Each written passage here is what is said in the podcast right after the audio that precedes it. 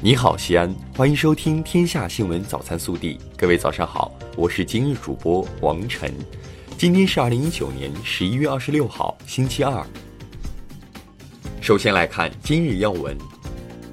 十一月二十五号上午，我市与中兴通讯签署深化五 G 战略合作框架协议，省委常委、市委书记王浩和市长李明远。见证签约，并与中兴通讯董事长李自学座谈交流。王浩表示，聚力先进制造业强势建设，多方位开展 5G 创新应用，为西安追赶超越发展做出更多贡献。本地新闻：十一月二十五号，二零一九中国最具幸福感城市榜单在广州揭晓。西安再次荣膺二零一九中国最具幸福感城市，这已是西安连续第八年获此殊荣。日前，二零一九第四届博鳌国际旅游传播论坛中传来好消息，由陕西省文化和旅游厅主办的西安丝绸之路国际旅游博览会获得二零一九年度博鳌国际旅游奖年度节庆活动榜大奖。西安市获得二零一九年度博鳌国际旅游奖年度新文化旅游传播城市榜大奖。二十五号，省统计局发布数据显示，前三季度陕西进出口总值保持两位数增长，一般贸易增速加快，创新加工贸易潜力巨大，对外投资合作“一带一路”国家成效显著。记者十月二十五号从莲湖区教育局获悉，该区未来三年将大力实施教育强区战略，扎实落实三年行动计划，新建改扩建学校十三所，新增学位八千七百一十五个。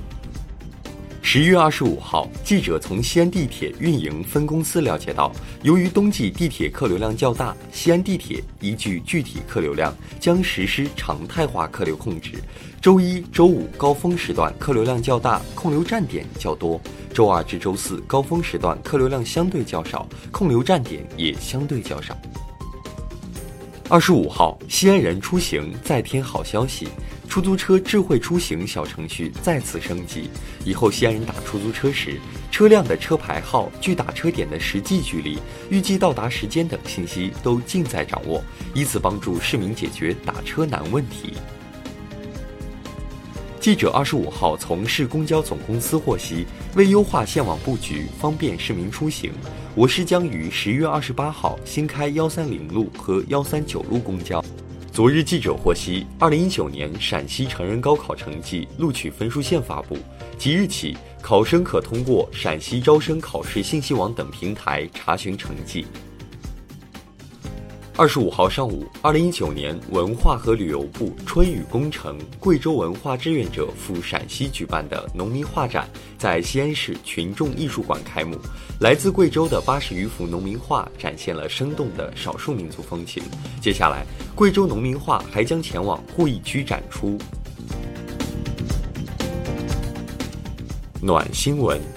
近日，消防员高铁上偶遇战友母亲的视频传开。视频中，母亲拒绝打扰儿子工作，令人泪目。十一月二十号，南京消防救援支队专门带儿子来到站台，让他们母子在站台上相聚了三分钟。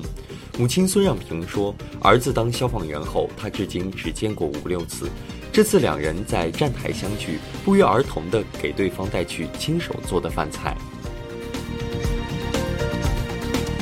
国内新闻。据报道，美国联邦通信委员会二十二号决定，初步将华为和中兴公司列为构成国家安全威胁的企业，将禁止美电信运营商使用通用服务基金采购华为和中兴的服务和设备。外交部发言人耿爽二十五号回应，敦促美方停止泛化国家安全概念，停止对中国的蓄意抹黑和指责，停止对中国特定企业的无理打压。为中国企业在美国正常经营提供公平、公正、非歧视的环境。校园食品安全问题一直受到社会高度关注。记者从教育部二十五号举行的新闻通气会上获悉，我国现有中小学校和幼儿园五十一点五万余所，四十一点七万所中小学校和幼儿园落实相关负责人陪餐制度。记者二十五号从国家国际发展合作署获悉，为更好彰显我国对外援助理念，宣传对外援助工作成效，推动构建人类命运共同体，经批准，我国将启用新版对外援助标识和徽章。新版对外援助标识和徽章于二零二零年一月一号起正式启用，此前已使用的标识和徽章可继续沿用。成都市人民检察院起诉书指控，秦光荣利用担任云南省委常委、副省长、省委副书记、省长和省委书记等职务上的便利，为他人谋取利益，非法收受他人巨额财产，应当以受贿罪追究其刑事责任。十二月一号起，北京全市道路停车一律取消人工现场收费，全市将在五百五十二条道路设置六万余个电子收费停车位。连接山东日照和河南兰考的日兰高铁建设取得阶段性进展，日照到曲阜段将于今日二十六号开通运营，山东省内高铁实现环形贯通。十一月二十五号，广西百色市靖西市发生五点二级地震，大兴县震感强烈。经初步核实，目前大兴县已有一人死亡，五人受伤，具体受灾情况正在进一步核实中。二十五号凌晨，贵州省毕节市织金县三甲煤矿发生一起煤与瓦斯突出事故，造成八人被困，一人遇难，一人被救，目前救援仍在紧张进行中。二十五号，福州消防接报仓山区有民房发生火灾，立即调派近五十名消防员到场扑救。两小时后，火灾被扑灭，有一名群众被困，搜救时起火建筑突然坍塌。被困群众和消防员张伟杰被压，被困群众被救出，张伟杰抢救无效，壮烈牺牲，年仅二十六岁。